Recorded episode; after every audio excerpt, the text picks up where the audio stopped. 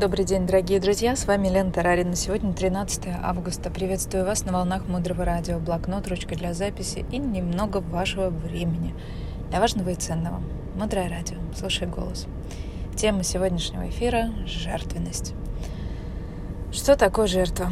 Если вы читали Ветхий Завет, то помните, что там это не книга, это сплошной боевик, где все время кто-то кого-то за что-то убивает, режет, жгет, приносит жертву и так далее.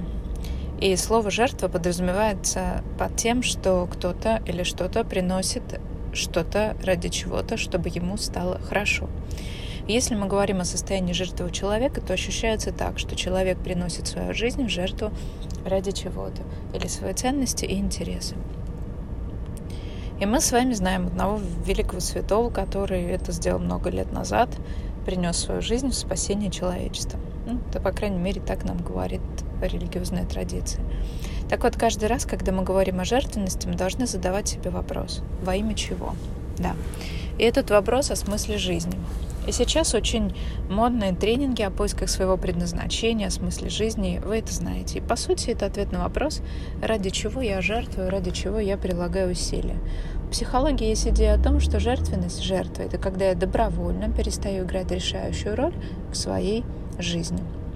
Это важно записать и поразмышлять над этим. Жертвенность – это я добровольно перестаю, передаю основной пакет акций своей жизни в руки других людей. Маме, папе, начальнику, президенту, партнеру, ребенку, неважно, кому угодно. То есть я добровольно отказываюсь от ответственности за свою жизнь. А теперь попробуйте поймать связь. Как только я добровольно отказался от ответственности, она никогда не валяется так посреди комнаты, эта ответственность. Ее сразу же кто-то подбирает. И это тогда мой хозяин. И тогда вопрос, кому я передаю основной пакет акций от своей жизни и кто управляет этим пространством. Это очень большой вопрос. И сейчас подумайте, кто это в вашей жизни? Часто это партнеры. И если вы не идете путем духовного партнерства, то э, достаточно сложно. Что такое духовное партнерство? Это когда он и она создают друг для друга пространство, где оба развиваются.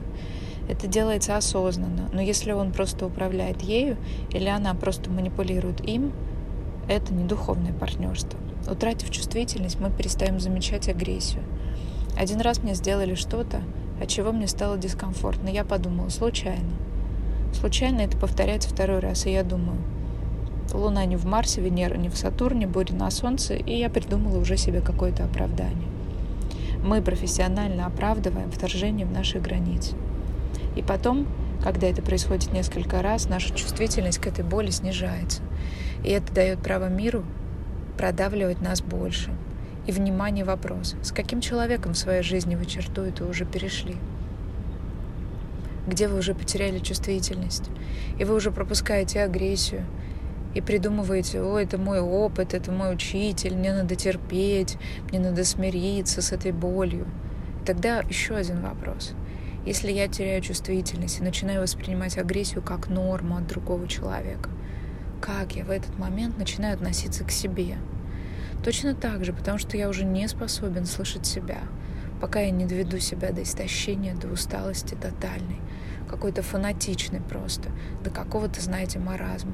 То есть, когда я позволяю другим общаться с собой подобным образом, автоматически этот процесс запускается по отношению к самому себе. И это очень важный вопрос. То, как мы относимся к другим, люди, которые издеваются над другими людьми, это люди, которые очень часто терпели уже сами огромное поражение в своей собственной жизни. Дальше глубже. Оставайтесь с нами на волнах Мудрого Радио. Мудрое Радио. Жить на глубине. С вами была Елена Тарарина. До встречи в эфире.